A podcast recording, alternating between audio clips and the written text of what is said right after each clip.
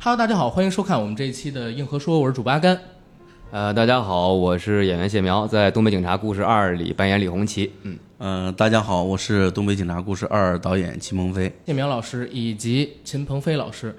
来到了我们硬核说的节目，首先是非常开心，然后先跟大家简单聊一聊为什么会做客有这期节目。其实特别的巧，这不是说瞎话啊，是也不是恭维，因为去年的时候，其实两位不是有一部合作的片子上了吗？叫做《目中无人》。嗯那部片子当时呢是有点破圈的，嗯，然后一个是在豆瓣上边差不多有七点一分，最后的评分应该是这个啊，因为最近这一两个月我没有关注它最新评分，嗯。大家觉得哇，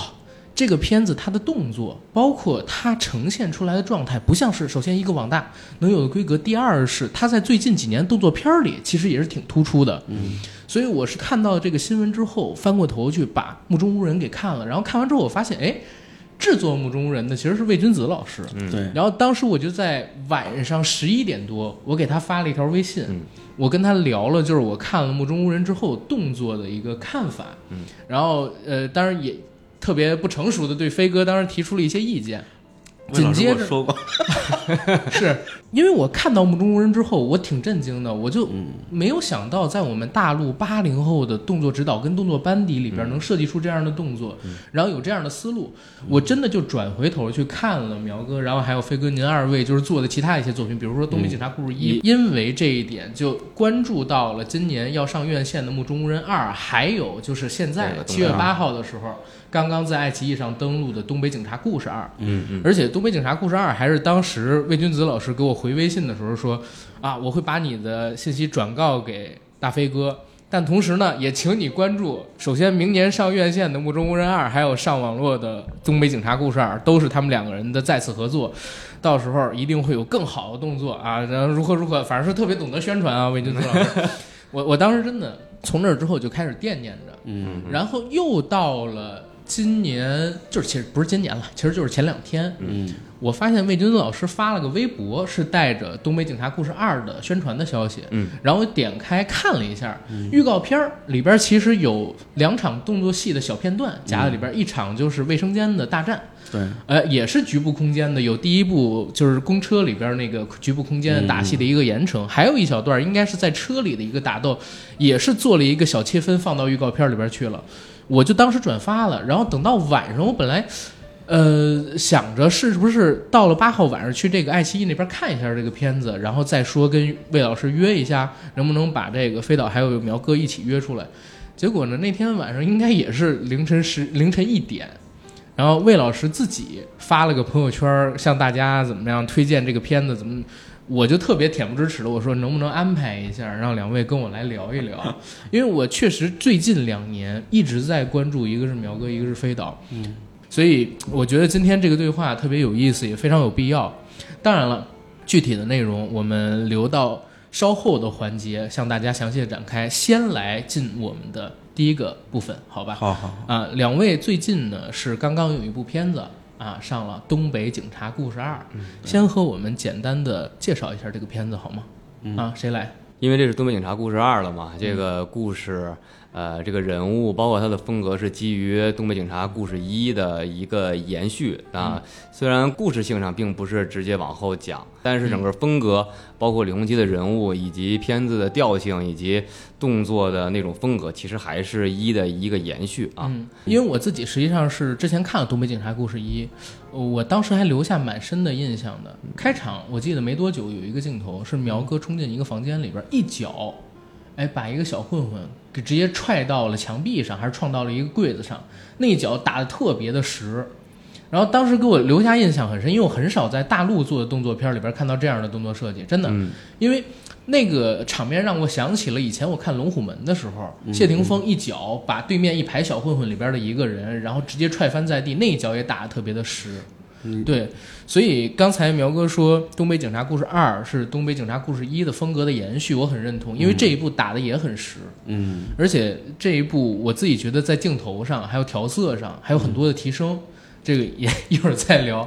东北警察故事二》是两位已经合作，应该我自己看到的第五部作品了。前边有目中无人、东北警察故事一，刚才我说狂舞危城，然后中间好像还有一个血战虎门啊对嗯对，就是我自己看到的是第五部，我不知道两位是不是有更多啊？嗯但是从这一点来看，已经非常的默契了。嗯啊，我们先把镜头或者说把视角往前调一调，嗯聊一聊两位都是怎么进入到这个电影圈里边来的，然后都是怎么认识的。嗯你像苗哥，我知道您就很早嘛，我对 确实早点儿是早啊您是我小时候的怎么说呢？小时候的仇人，小时候的偶像。啊，为什么会仇人呢？我们那个年代的眼小孩红是吗儿，对，特别气苗哥，因为我们觉得凭什么为梅姐会抱你，还要做你妈妈？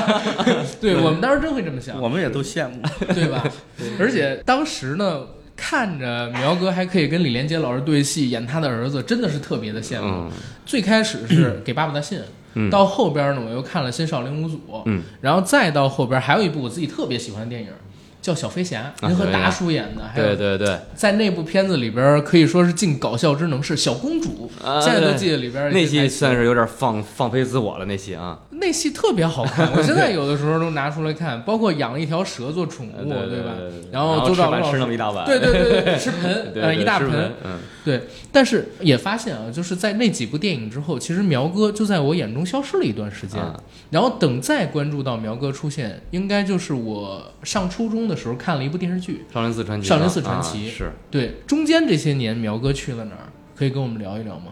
就是在香港拍完了最后一部电影，就是《赤子威龙》啊，啊，《赤子威龙》拍完之后对对对对嗯，拍完之后就回来上学了啊，嗯然后中间偶尔还会有利用寒暑假去去串一个什么电视剧啊那样的东西啊，但是都都嗯应该大家都没有没有看到看到过了。其实应该说，从《赤子威龙》之后。就没有没有再拍戏了，然后真正再出来也确实是大学毕业那年，我大四毕业了，然后就嗯拍了《少林寺传奇》。对，嗯中间那段时间就是上呃上学，跟所有人一样，按按部就班的上学。嗯，当时是家里边需要您就是选择学业为重，还是说您自己做的这么个决定？肯定是家里，为什么对呢？那个时候如果拍戏，我觉得应该能赚不少钱吧。九十年代在大陆，呃，这个嗯不好说吧，就是因为小小朋友演戏，他总有一个很快就会到一个、呃、平静，半大不大的那样的嗯一个样子。应该其实，如果我觉得放开拍，现在来讲，我想一想，放开拍，顶多再拍两年，我觉得也就是这样了，可能再长都会有困难了。嗯所以我父母当时也觉得，而且他觉得一个九十岁的孩子每天就出入在片场，他觉得这不是这个年龄段的小孩应该干的事情，嗯所以他们就说还是应该回去上学？学上完。对对对。OK，那上学上的是表演类的院校没有，就是北京的这个中学啊，啊、高高中中这样，对对对。然后大学学的大学大学学体育，学体育对。啊，OK，然后一直到大学毕业之后，觉得还是忘不了这个演艺梦，想把它重新拾起来。其实也不完全是。嗯。我大学毕业的时候就很彷徨，因为我是体育学院嘛，嗯。然后我们学校前身叫首都叫北京体育师范学院。啊对对对，毕业正常对对口应该是体育老师嗯啊。当时我其实真的从心里不知道应该干嘛。那体育老师，我父母是觉得挺好，那我也嗯不，我也觉得那实在没没事儿干，去干体育老师也未尝不可。嗯那刚好，因为你想，我六月份毕业，然后少林寺七月份开开拍，就接到了这样一个剧，然后就啊马上就想就想都没想嗯就去拍这部剧了。连拍三部，对对，然后他就会他说我们拍完一还有二，我觉得就是这《少林寺传奇》是对我来说是一个很重要的再重新回到影视圈的一个事儿。初中的时候，因为那部戏首播，其实，在我们呃这票同学里边是挺火的，嗯。包括我母亲还会带着我们一起看。嗯。除了《少林寺传奇》之外，其实您还有一部电视剧我印象很深的，嗯。而且那算是我的一个小遗憾，嗯就是南小杜北老九的南小杜。嗯，对哦，远大前程。远大前程，哎，真的有时间，如果能见到思成导演，我要问问他到底二三部还拍不拍？就是第一部铺垫了那么久，才出了五集，然后第一部结束了，就再也没见到一八年之后。那部戏我俩差点合作，因为那个戏也找我是不是哦，是吗那？OK，那南角度这武功又高一点又高一，啊！那里边设计是挺酷的，我觉得。对，有点武侠那种感觉哈。没错嗯，他是把这个韦小宝的故事跟上海滩三大亨的故事给结合到一起，然后弄了一个江湖。嗯对套范儿范儿很足非常厉害。那个剧本学的，然后再聊聊飞哥，因为嗯我还想问飞哥一个问题呢。我知道您是五英级运动员，嗯，然后拿过河北省武术冠军、全国武术冠军之类的。但是 我我因为看您的片子可能也比较多啊，虽然最开始的时候不知道您的名字，但是对您是有印象的。我当时觉得您不像是一个五英级运动员会有的身材，这个是说话那你看看以前的时候，对，所以我就想问，您小的时候学武也是像现在一样，还是长大之后胖起来的？不，我小的时候练武的时候不可能这么胖。因为啊，你想，原来在河北队，因为那时候每年要打全国比赛嘛，嗯啊，打全国比赛，我要这身材里边有一些好多高难度的指定动作，嗯就肯定完不成。嗯，可是我当时在队的时候，其实我才一百二十多斤。哦，我我听说那个五英级的话，得是六项前三，然后三项第一才能是五英级。对然后您当时是哪三项？我，呃，四，我那当时是四项。四项啊。，对，当时是刀棍，还有那个南拳队列。全国第一啊，不是，是是那个那个四项四项全能，哦，四项全能第三，然后哦通的这个五英级。哦，OK，嗯，那运动员像您说的，已经有了这么高的成就，嗯按理说，在我们印象当中，也应该像是吴斌老师一样去教各种弟子啊，然后等，为什么也会来到演艺圈呢？什么机缘？对，其实按按正常流程的话，走下去的话，应该会是走啊，可能退役当教练这一步嘛。嗯其实我当时是二呃零五年的时候，本来要打那个，呃，全国四年一次的那个时运会，嗯但是我赛前一个多月把腿给摔折了啊，啊。然后在对于训练期间，因为我师兄他们出来拍戏比较早，嗯嗯。然后就经常会跟我说，说我的性格挺适合出去拍戏的，这是一，嗯。其实这是一点。二，其实最主要的其实还是本身我自己这边，嗯。就是因为说实话，如果说我当时确实队里边说让留队当教练嘛，但是我一想，如果说留队当教练，可能这一辈子就，就是相当于就交代在那儿了。嗯，啊，就相当于一个公务员拿了个铁饭碗儿。就能看到头儿。对，嗯。但当时我才二十二岁不到，你一下把我拴在那儿，我就感觉就是不甘心。啊，所以说还后来我其实是跟队里边儿，就是跟领导，然后那个聊了一下，嗯，然后我说给我一年的时间，我说把我的那个就是其实是是停职，嗯，然后让我我说我我想出去闯一年啊，然后其实就机缘巧合就零五年，然后我师兄就介绍我去拍戏。对第一部戏拍木工，然后跟的那个啊，董伟老师，宫，嗯，对，哦，所以我在那个龙护师那个纪录片里边嗯。看到，就是董伟老师组了个饭局，饭局上还有您，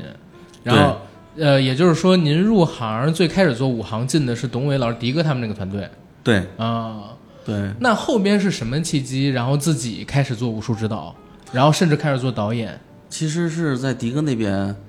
待了好多年、嗯。啊，因而且那个迪哥他一直拍电影嘛，对，对院线电影，然后我帮他最后一部戏应该是《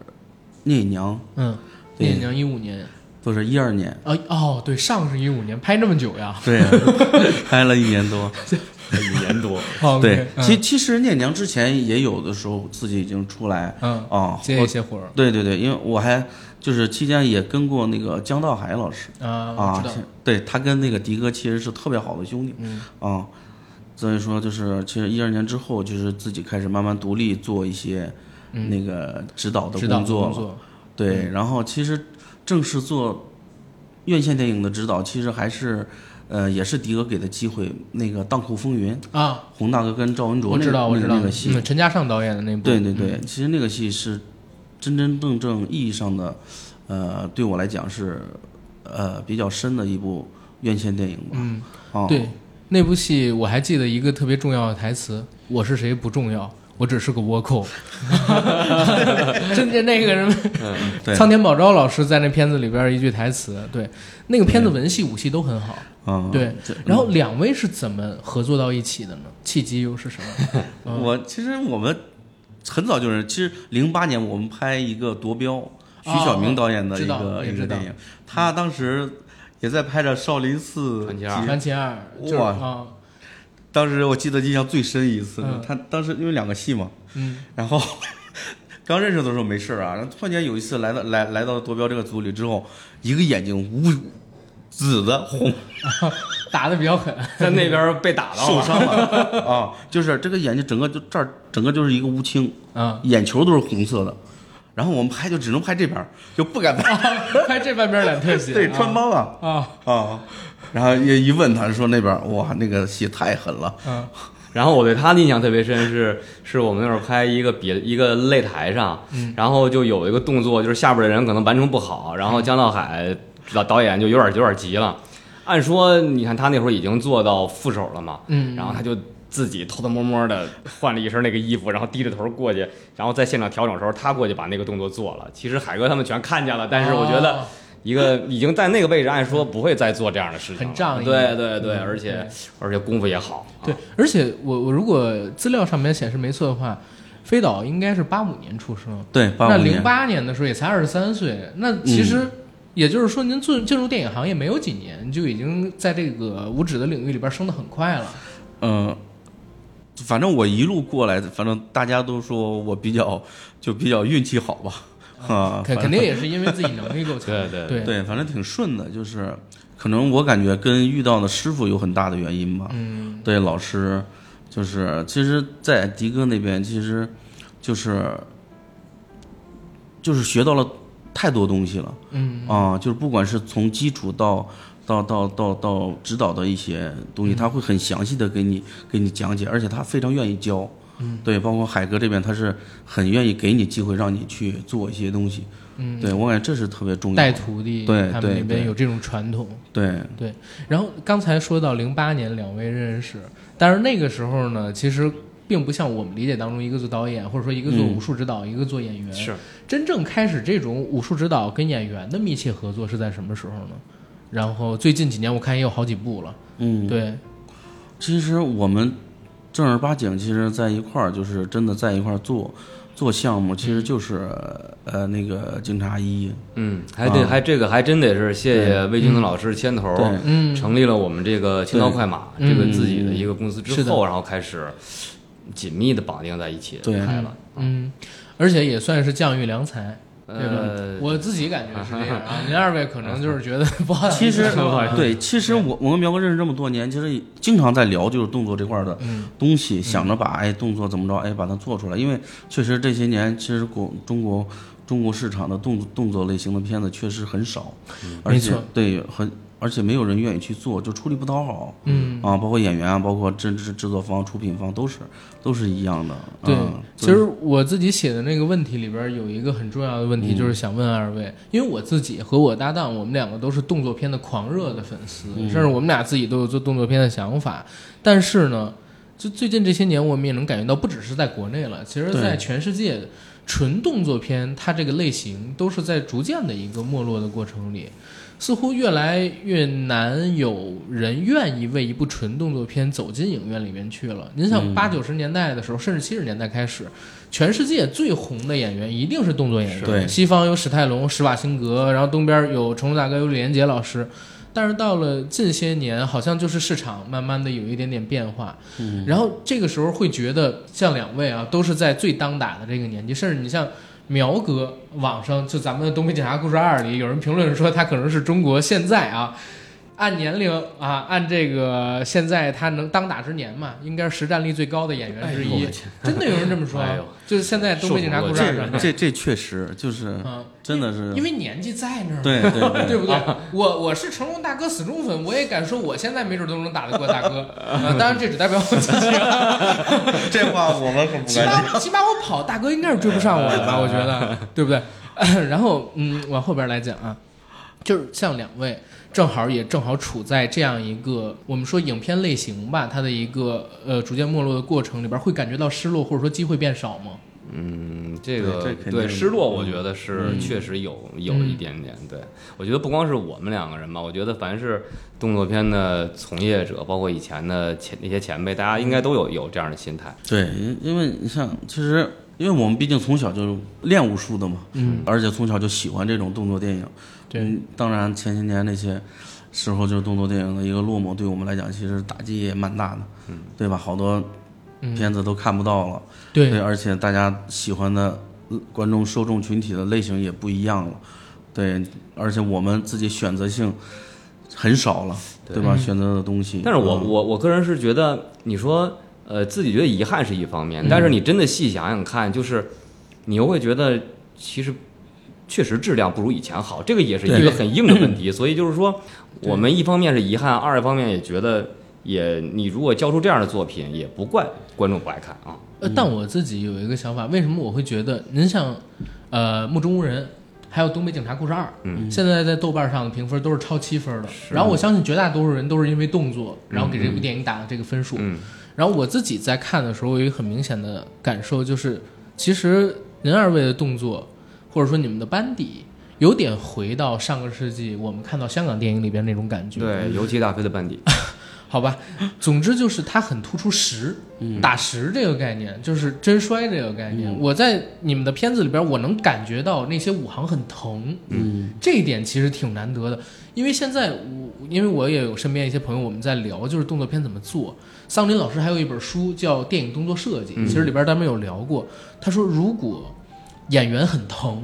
其实这个动作拍出来会好看，嗯因为观众能感到恐惧，因为他知道这个危险。所以我就在想，为什么上个世纪那些香港动作片会这么好看？是因为你知道不可能再危险了，嗯真的会死人的。对吧？然后，所以我看到，就比如说刚才开场的时候提到《东北警察故事一》里边那个串人的镜头，嗯哦，我说这个演员一定疼的不行。然后在这一部里边，厕所那场打戏，嗯我觉得应该难度也挺大的吧？两个人在地上摔来摔去，而且那么狭小的空间，很容易就剐蹭到啊，等等的。嗯它突出一个危险，但是这种危险好像就对团队的要求特别的高，嗯对吧？要愿意去做，然后可能还要再提前摸排呀、然后有各种安保的措施等等，才能保证拍摄的时候不失误。没错，对现在好像很少有团队愿意拿出这么多的时间去投入到这个事情上面了。是对，其实其实说实话，现在你真正真正意义上的像原来成龙大哥他们那种成家班，嗯洪大哥的那洪家班，其实在国内其实很少了。嗯对，基团队这个这这个这个词儿在我们这个圈儿里边，基本上就是每个戏基本上也是五湖四海，谁行找谁来嗯啊。但是我这边哪点好呢？其实是现在我这边这个下边这帮兄弟们，其实都是我原来和河北省武术队的师兄弟儿们。哦对，在我们武术队有有句话说，呃，秦鹏飞解决了河北省武术队再就业问题 啊，是就就是包括在跟我们在一块儿二二十多年了，从我去体工队练武术，嗯啊，在我们就在一块儿啊，现在一还还一直跟我们在一块儿啊。我不当然有一些现在已经开始自己独立做指导啊什么的，嗯，但是当我需要的时候，他们还是要过来。是会过来。对，包括下面一帮小孩儿，其实是我们这么多年一直绑在一起，还在一块儿在做这个事情。其实这是，呃，在这个圈儿我感觉是最难得的了。啊，嗯，我明白。嗯呃，但是我们绕回刚才那个问题，就是我们聊到纯动作类型片似乎在衰落，嗯，然而纯动作片呢，我们最近也发现，其实在网络市场是非常受欢迎的。对，对，可以聊一聊，就是两位接触到网络电影的契机嘛，然后也怎么看待目前这个市场里边动作领域这个类型片嗯啊、它的市场跟发展嗯啊？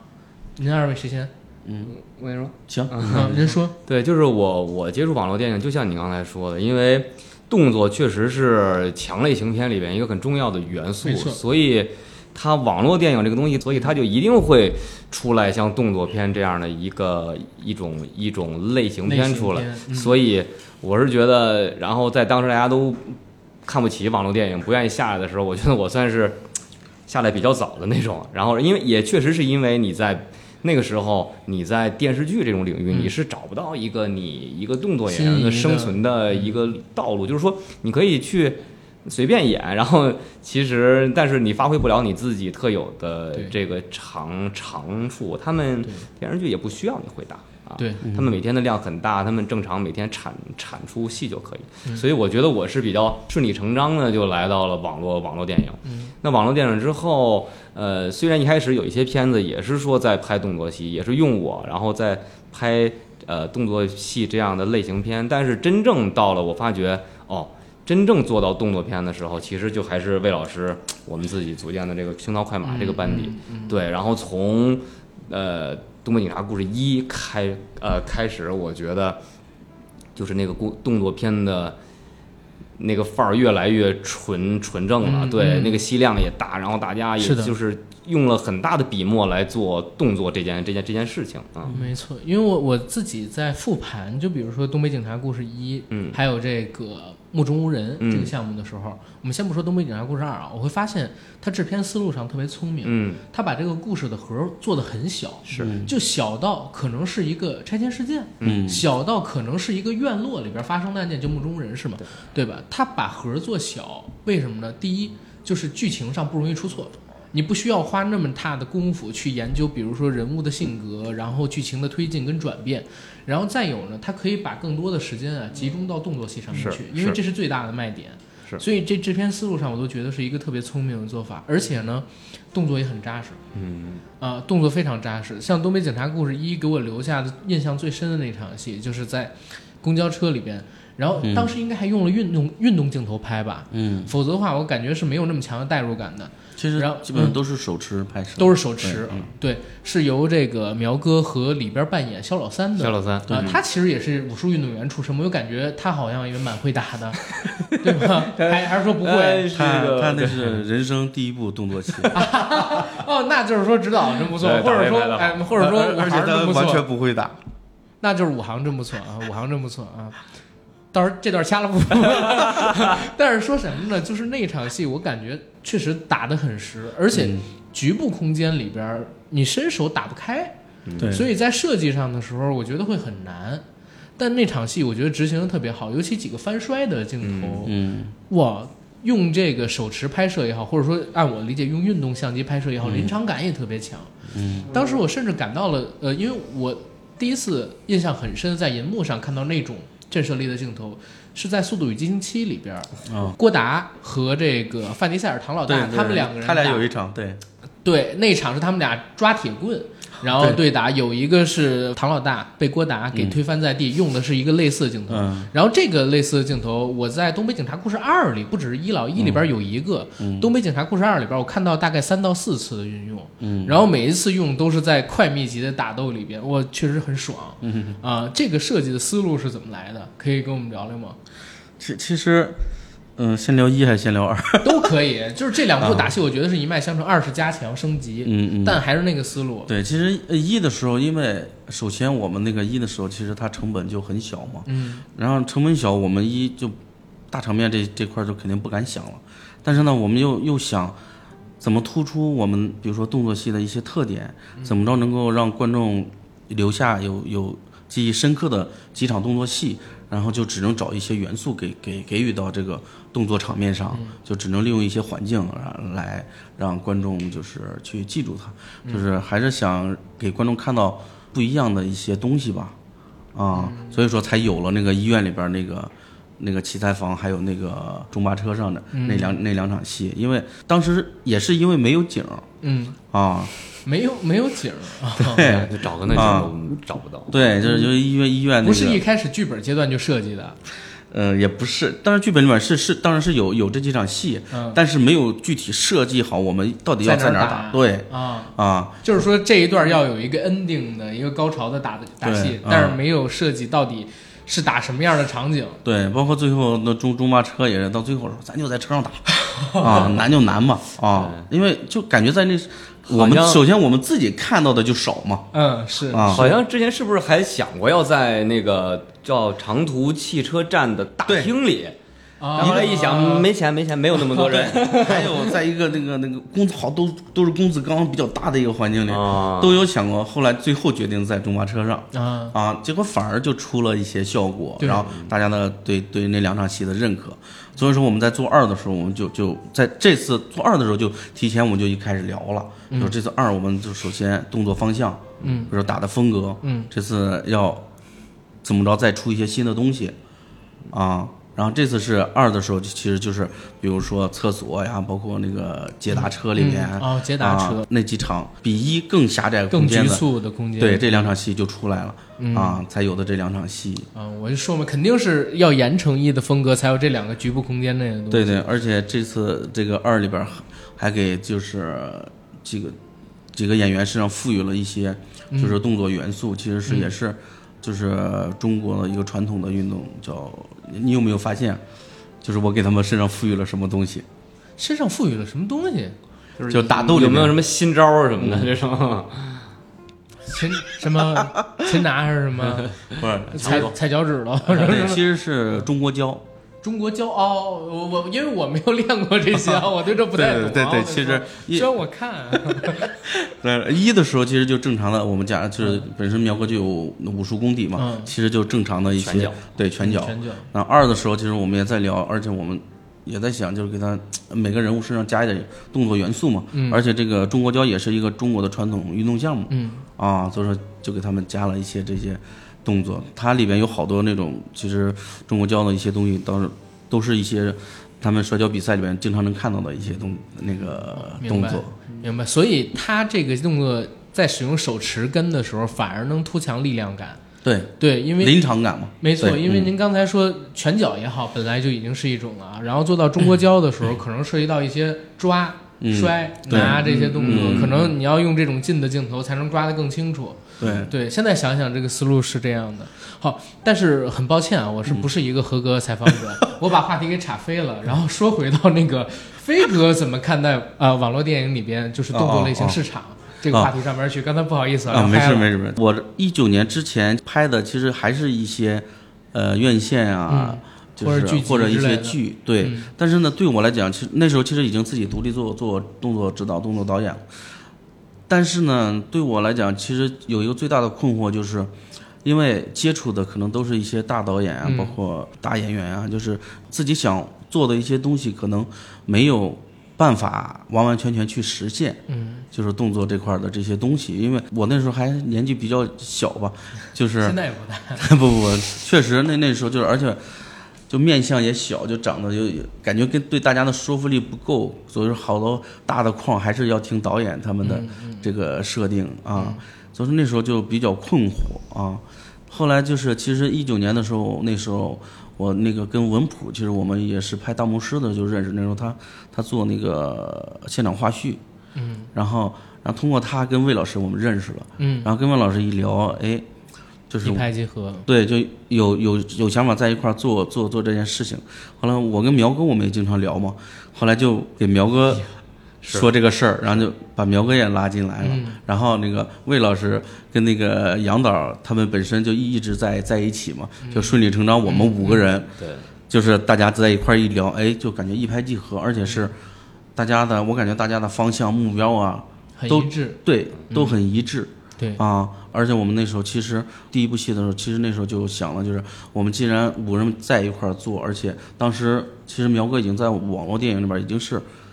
已经是头儿了，就是就是网大一哥了嘛，那已经是了，真的。嗯然后那我们要在一块儿做的目的是啥呢？肯定不能再继续迎合当当今的那个市场。就要做纯粹类型对片，做复兴，对对回到那个时候。对对对，所以说其实那时候是什么玄幻呀、怪兽这些当道、啊，然后我们就聊就是要做不一样的东西嘛，后来就有了这个警察故事啊，对。东北警察故事，因为其实我们其实最最重要的其实就是还是要把这个戏拍的让观众去相信，我感觉就感觉真实的这个这个是我们现在每个戏里面其实都。追求的他对追求的一个特点嘛，嗯。包括不管是古装武侠，就目中无人也一样，包括动作来讲，其实你看，其实目中无人他基本上是没有什么威亚的，是的，对是的，他很他就算有威亚，也是这个小威亚，嗯就是嗯正常来讲，有些跑酷啊、极限运动，他们能做到这个程度，嗯才会用一点威亚。可能大家看的都是飞来飞去那些看多了，嗯，可能目中无人一出来，哎，给大家眼前一耳目一亮新，嗯对，是的嗯，因为好久没看到这么纯粹的动作片了，对对对，嗯，甚至为什么会说它有点儿我们小时候看到古龙的那种武侠的风格，它很冷峻，对对对，对，就是很克制。里边儿的其实动作戏也很克制，他用的很快，嗯，镜头切的很快，他没有说把一个动作要把这个人变成打不死的超人，然后要在里对边让他杀，我要杀，对，没有，因为他毕竟是活生生的一个人嘛，嗯，对吧？是，好，行，我觉得飞哥也好，包括苗哥也好，两个人聊到的话都让我受益良多啊。但是先进一段广告，我们下半场见。还有广告呢。广告内容：我们的节目《硬核说》已经在全网各大播客平台同步播出，欢迎各位收听、订阅、点赞、打赏、转发我们。想加群的加 J A C K I E L Y G T 的个人微信，让我们的管理员拉您进群，和我们一起聊天打屁。想了解主播生活动态以及节目最新动态的朋友呢，可以在微博搜索“硬核班长”以及 A D 钙奶爱喝奶，关注阿甘与 A D 的个人微博账号。好，以上信息呢，我都会写在本期节目的附属栏里，欢迎大家加我们。欢迎回到我们的节目录制现场，然后到了我们下半场，刚刚有一个非常美妙的广告啊，然后呃，接着刚才的问题问，我们刚才不是聊到了一场《东北警察故事一》片尾的动作戏嘛？那场动作大战在中巴车里，我其实当时看完了，如果我印象没错，我我是跟哪位老师，好像是张大海还是谁，也也聊过这场动作戏，我还特别恬不知耻的提出了一点意见。我我说的意见是什么呢？因为《东北警察故事一》它色调其实是偏冷的，对，偏暗。嗯，然后那个中巴车的座椅的颜色是银灰色，就是也偏暗。嗯，然后呢，苗哥身上穿的衣服跟对手穿的衣服跟鞋子也都是黑色的。其实黑色在那个场景里画面又比较暗，它比较吃动作。嗯因为我自己喜欢看这些动作，我得放慢才能看得清楚。所以当时我就跟那个张老师还有其他几个朋友我就说，如果这场戏能调亮一点，或者说比如穿白鞋子或者鲜艳一点的衣服，嗯可能观感上会更好，让我看得更清楚一点。哦嗯对，就当时呢，我我有一个感知，这感知我不知道对不对啊，就是比如像呃飞哥作为导演，他已经对这个动作设计非常牛逼了，我觉得思路上绝对是国内顶级的，但是在镜头这一块儿，嗯是不是还有一些欠缺？在那个时候，因为我看《东北警察故事二》里明显就提升很多，对，因为你不是给魏老师发过信息吗？啊魏老师也让我看过，就是包括你提的意见什么，当然对我们来讲，其实特别宝贵的意见。嗯，对，因为因为首先我们是一个，其实像一个新新组的一个团队在创新做一些东西一样，其实其实真的要结合观众啊，包括你们这这种哎一些很专业的一些建议给予到我们身上，然后我们哎听到这些建议，我们去更好的再把一些好的东西再哎完善的再做出来，这是我们现在这个必经的一个过程啊。所以说就是其实你二的时候，就是包括就是目中无人，我感觉是有了一些改变。嗯，对，我我明显感觉到像《目中无人一》，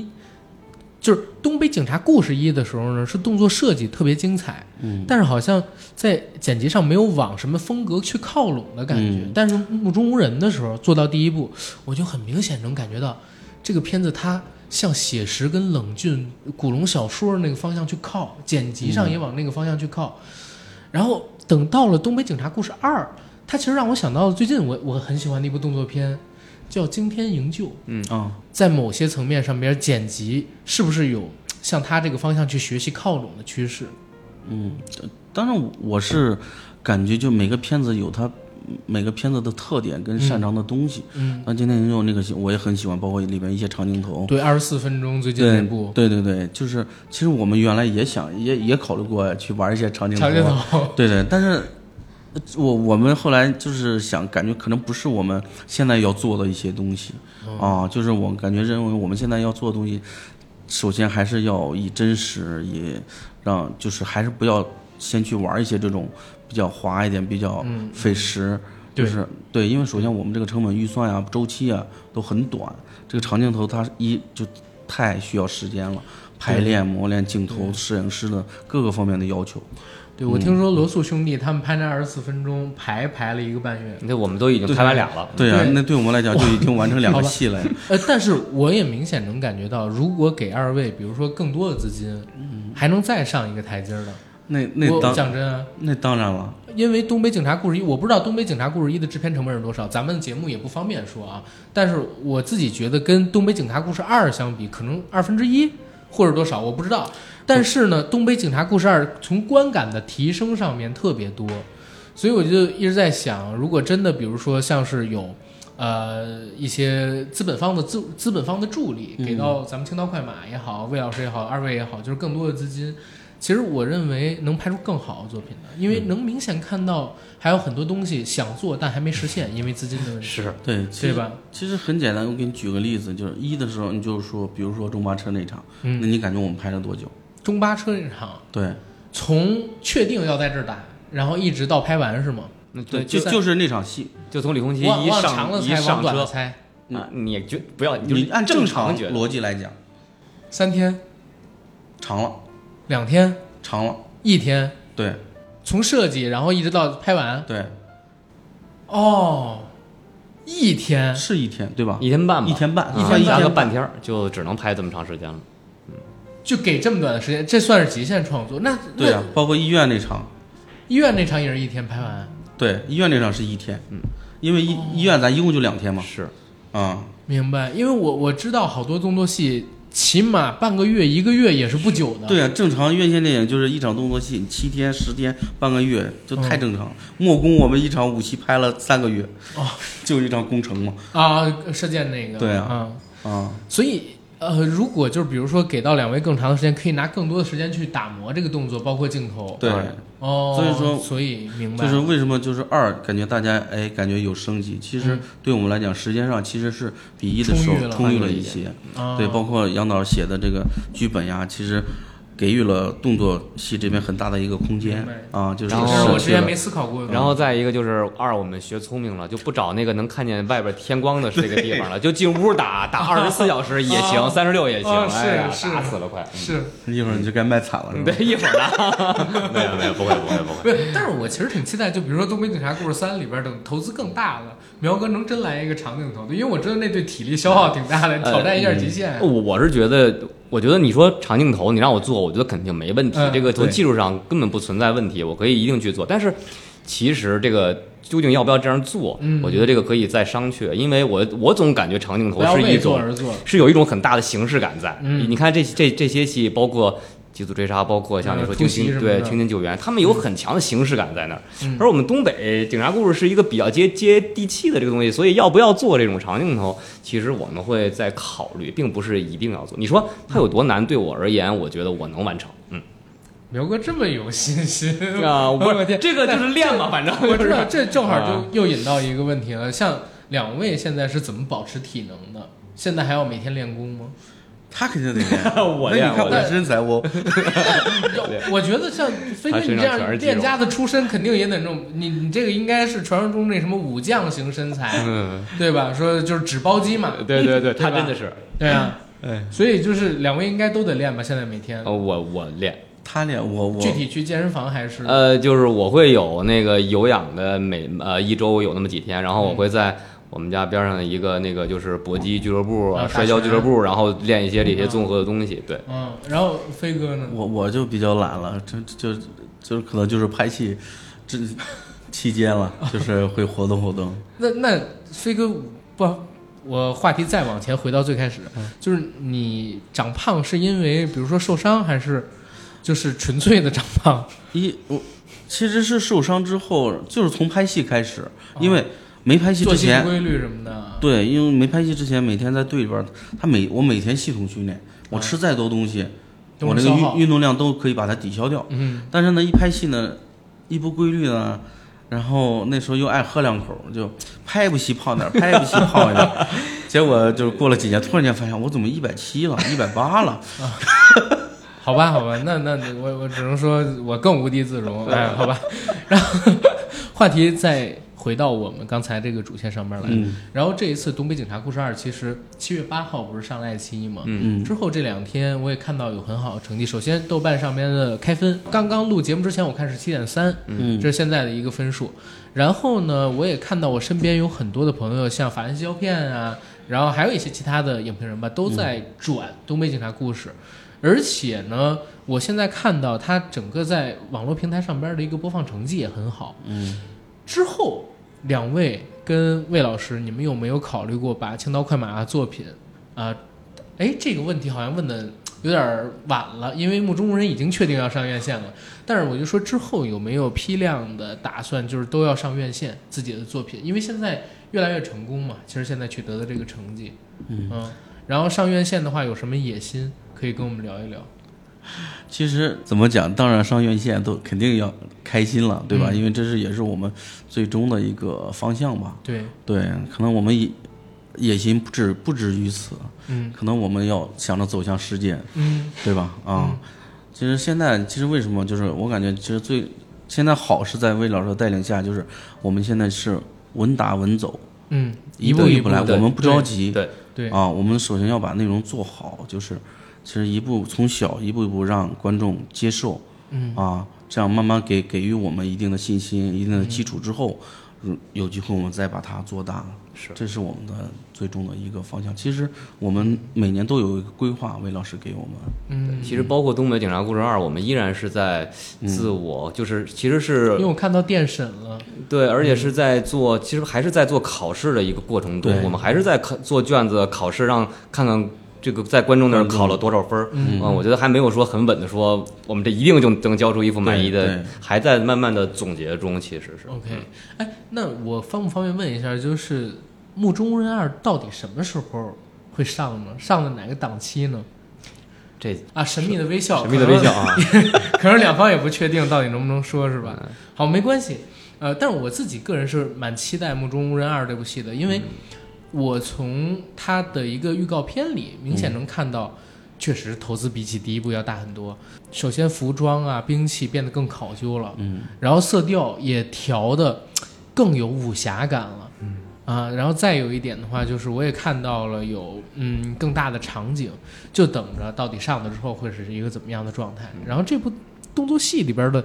呃大场面可以给我们预告一下吗？有什么点？其实二对对我们来讲，其实也是一个全方面的一个升级了嘛，嗯对吧？各个方面其实包括，就尤其那个对我来讲，动作戏这块儿，其实一的时候大家就感觉最大的就感觉没看够嘛，嗯啊，但是我敢敢说二的时候，可能大家会给喜欢这种武侠电影的动作影迷们一个看个够，对嗯啊，有很好几场非常精彩的动作戏给大家。嗯，然后我记得当时是呃听风刀、楼兰斩，还有一个叫什么？错骨手，错骨手，这是给当时程瞎子定的三招。然后在这部里边会有升级吗？嗯、其实，嗯、这这这块其实是因为一的时候，其实大观众对这些已经嗯，都知道了。对，所以说二的时候其实是没有再刻意的把这些东西给他一个突突出的去那什么，主要是对反派人物啊、动作动作方向啊，给了呃做了一次呃比较新的一个突破吧，嗯，我明啊，白。会有一些反派，嗯，对，嗯、而且会有一些比较，反正我自己是比较满意的啊，好，嗯那我就不问过多关于《目中无人二》的问题了，还是回《警察故事二》。东北警察故事二里边，其实我感觉到，呃，两位在动作设计还有打戏的设计上边，嗯野心就比第一部大了很多。首先，大的动作场面多了好几场，嗯，对吧？而且呢，还尝试在不同的区间里边打。觉得最难的是哪一场？这个让谢淼老师来说一说。肯定就是厕所那场，厕所那场啊，对对对。嗯，难度在哪儿？您觉得？难度在难度在那段戏，因为是开机，我们先拍一拍了一段时间的文戏，嗯然后开始进入到动作的时候，这个是第一场戏，嗯。然后第一场戏又是跟十八那个刘峰超，我们俩在在一块儿打，所以大家都很爱这部这部片子，所以两个人就把那个那个劲儿给使使的有点大了，然后 对第一天拍完就给我们两个人就拍废了啊，嗯，拍废了就是受伤了，对，浑身摔的全都是青一块疼，第二天就不、哦。就是不能不能碰啊，所以第二天我俩就在厕所那个地上都是爬着走啊，对对，就是说从这个地方往挪一米，我俩都在地上用蹭着走啊，不愿意坐起来，疼。那场戏拍了几天？方便问一下？呃，四天，四天，然后文武一起啊，四天。啊，文武一起啊、o k 但是这场动作戏给我留下印象很深。这对这场戏嗯确、确实，其实其实，在戏里边其实最难的一场了。嗯对我来讲，其实对他们两个的要求也不一样，就是不像其他的，你看场次真三江啊，包括马强那嗯那种切的比较碎，但是那场你你你呃仔细看，其实是他们两个从开始动手，其实每一组其实最少十招以上，嗯而且里边又有摔啊，是嗯嗯，什么，这就要求就比较难了。一次会给他编这么多招吗？对你仔细看那、哦那场，其实每一组其实都很长，是、啊是，我所以。所以说，而且有摄影又要跟上，嗯。然后两个演员要稍微一错又得重来，啊，所以所以说这是其实这是最最难的难的点，因为摔跤它本身就很累，嗯。一直要较着劲儿两个人，嗯啊，所以说第一天他们两个拍到贼兴奋。太累了，对这场大家其实都很期待都很高嘛，两个人贼兴奋，然后拍的时候就我感觉 OK 了，然后苗哥说，呃，给你举个例子啊，就有有个那个把凤超摔完之后，然后他不是走向凤超吗？凤超拿那个东西一打他膝盖，一脚把他踹走。然后我就想正常拍嘛，苗哥说给我加个威亚抽我一下，感觉力度大一点。就就是，包括那个凤超那个摔完之后，嗯嗯他后来又自己主动再要求再来一次。其实对我来讲已经 OK 了，啊，就是他们两个就都想把这场做的更完美、更好更好，给给给观众看对，啊。而且你到那个格子间里边，其实那个里面确实就一个人进去都没有位置了嘛。嗯对他俩来讲，就你只要一打磕磕碰碰，那就稍微一动手就得碰碰到那个墙壁啊什么的。嗯，你知道我俩在那个他们在外边监视监视器看，当那个拍之前那个格子里只有我跟刘洪超我们两个人，我要做那个一个转身夹他胳膊，然后他要一个掉毛摔那儿。嗯嗯，我们两个人对话就是他们那边来准备，然后我们俩一直就冯超就说这个地方太太小了，太危险了。我说是，我说一会儿弄不好一会儿你身子砸我头，我磕地上。然后那边一拜一二，去你的吧！一闭眼，俩人就走了。其实，在喊一二三之前，俩我们两个人都高度怀疑这个这个动作哦会不会伤到自己。而且我告诉你，那个动作最开始他们不知道有这个动作，知道吧？啊，那是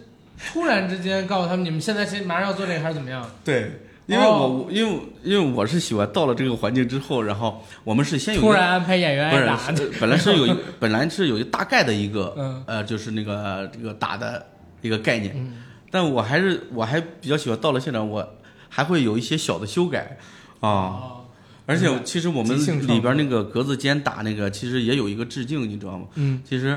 刘家良有一个很老的一个片子叫《武馆啊，它里面有一场是窄巷，嗯。很窄。很窄，啊。我跟魏老师推荐给我看的。嗯嗯，啊，看完之后啊，名门正宗，对，而且它里面打的那个节奏啊，其实，就其实你看他格子间他俩打那个，其实有点不是正常的那种对对对时时装范儿，对你没法有推啊那些，就是其实是感觉感觉是有招有式在。套招对对那那场我感觉很清楚哦，但其实那个是难的，很难的。对，我我好像也是听谁啊？哦，不对，其实就是看那个魏军老师有本书叫《香港电影演义》，他那里边就有一段对这个刘家良师傅的采访。刘家良嗯师傅就说，我们以前编动作是我们要比如说给对手。他会螳螂拳，嗯我们一定要用让要让他用螳螂拳打，然后比如说我们安排我们这对手是用咏春的，那我一定要用咏春去破他的螳螂拳，对，然后他出什么招，我一定要想出破他的招，然后让这两个人去套。对，所以看刚才就是飞哥你说的那一场厕所里边儿，当时那个场景的时候，确实有，就是对方出一个招，他是用破解的方式去解，嗯然后一连十几招跟下，就看着很爽。是对对，哇，这个这个难度好高。是，对，而且好像现在会这样做的武指也不多吧？对，因为因为最主要其实还是苗哥跟那个凤超他俩，嗯，会打，对，嗯这是最重要的。演员得会打。对你要是演员不会打，这这这些你想也白想。哎这这我也想问的，因为我们现在也看到，您比如说刚才提到《惊天营救》，好莱坞的演员他怎么可能会功夫呢？嗯，就是他也能打，但是还是能明显看出来，像苗哥他们这些练过武的，嗯，不一样，精气神儿包括打的这个架势不一样。您认为造成这样的区别是什么？然后像这种科科班出身，像苗哥这种嗯科班出身的动作演员，他们的优势在哪儿？就拍这种动作戏的时候，说详细一点，因为我一直都知道有优势，但是你让我详细说，我又说不出个一二三来。就是跟就我就是刚苗哥说那句话，长镜头对他来讲其实很简单。嗯对呀、但是呢，就你就相当于呃今天营救，可能他那个演员他那场戏他要排练，比如说他可能拍了一个月，他排练可能排练了一两个月、一个嗯嗯，三个月，甚至他拍就拍了两小时，但是排练啊，排对对对，我我对对我就说这个意思，就是他可能会准备很长时间嗯啊。再给你举个那个《浪客剑心》，嗯为什么大家那么喜欢？嗯他的拍摄周期跟前期训练周期是一样的，他嗯拍六个月对他拍六个月，他前期训练六个月。嗯而且他所有东西都是提前这六个月里边都都是已经确定确定的一些动作让他练的。嗯，就是现在我感觉我们中国现在就是达不到这些要求，啊，就是没有这么大的空间给予我们去做。不愿意拿出这么长的周期给对这个片子里边的动作元素去对，。就是为什么苗哥我们能够绑在一起，是我们大家因为有一个共同的目标方向。嗯这个互相认同的，对啊、你像拿现在一些流量演员来讲，谁能够说给给你训练时间？嗯这就是我一九年跟大家弄公司之前，我拍的一些院线，包括一些大的剧，我每部戏都要求我说演员一定要训练，但是呢，根本没有，能完成的真的不多，就是没有，知道吧？是，所以才只能自己就是组班底，跟朋友一起，对呀、跟那兄弟一起来。那你怎么能做好呢？对？对吧？嗯，其实只指了这个市场上的痛点，刚才对呀、说的这些。所以说，所以说为什么现在就是动作片大家做的少？嗯，好多演员他不愿意去。对，不愿意真的花时间去做，而且像有对苗哥这样功夫底子出身的演员嗯也少。对，而且我刚才想说，其实像他们在训练，即使他们很努力的去训练，也是后天那。也无法跟像李延年老师、成龙大哥，嗯。现在所有的我们能叫得出来名字的这些动作演员的从小的那种残酷的训练你能够相提并论的。最明显的就是我去看《极速追杀四》，这个基努里维斯太僵硬了，就是这从小没有拉过筋怎么样？当然他本身那他都算很，但是他也提前 训练了好久啊，对他对不对？训练好几个月，但是就是不是从小练的嘛，对还是能明显看出来。所以说这就是你你刚问的那个问题，专业动作演员跟非专业动作演员的区别明白。啊。哎，然后再问最后一个问题啊，嗯就是这问题也是我蛮想问的，就是因为在我的认知里边，如果一个动作演员想要出头，他要有一套自己的班底，要不然就是自己合作特别默契的班底，嗯像李连杰老师跟袁奎老师啊、徐克老师他们、程晓东老师他们这些，要不然就是像洪大哥、程大哥他们自己搞自己的班子。然后现在我不知道苗哥跟飞哥你们的状态是怎样的？您二位是要组成固定班底了吗？还是说，呃，苗哥以后有兴趣自己组一个苗家班之类的？我 说一说嘛。对，对我这个这不是苗家班的吗？别别别别别别别别别别，就是我觉得，我觉得以后拍真的，我觉得在动作这方面，嗯感觉除了大飞这块儿自己人，我不太好合作，就是对因为不是说咱们把每个人的专业水平放一边。嗯而是说这种合作的默契程度，他知道我有多少，对。然后这个东西是需要长时间的来磨练，所以我觉得你刚才说的那个话说的特别对，动作演员要想出好作品，一定要有一个固定的好班底才可以。是的，反正我以后，反正尽量都让大飞拍。因为 我感觉是啥，就是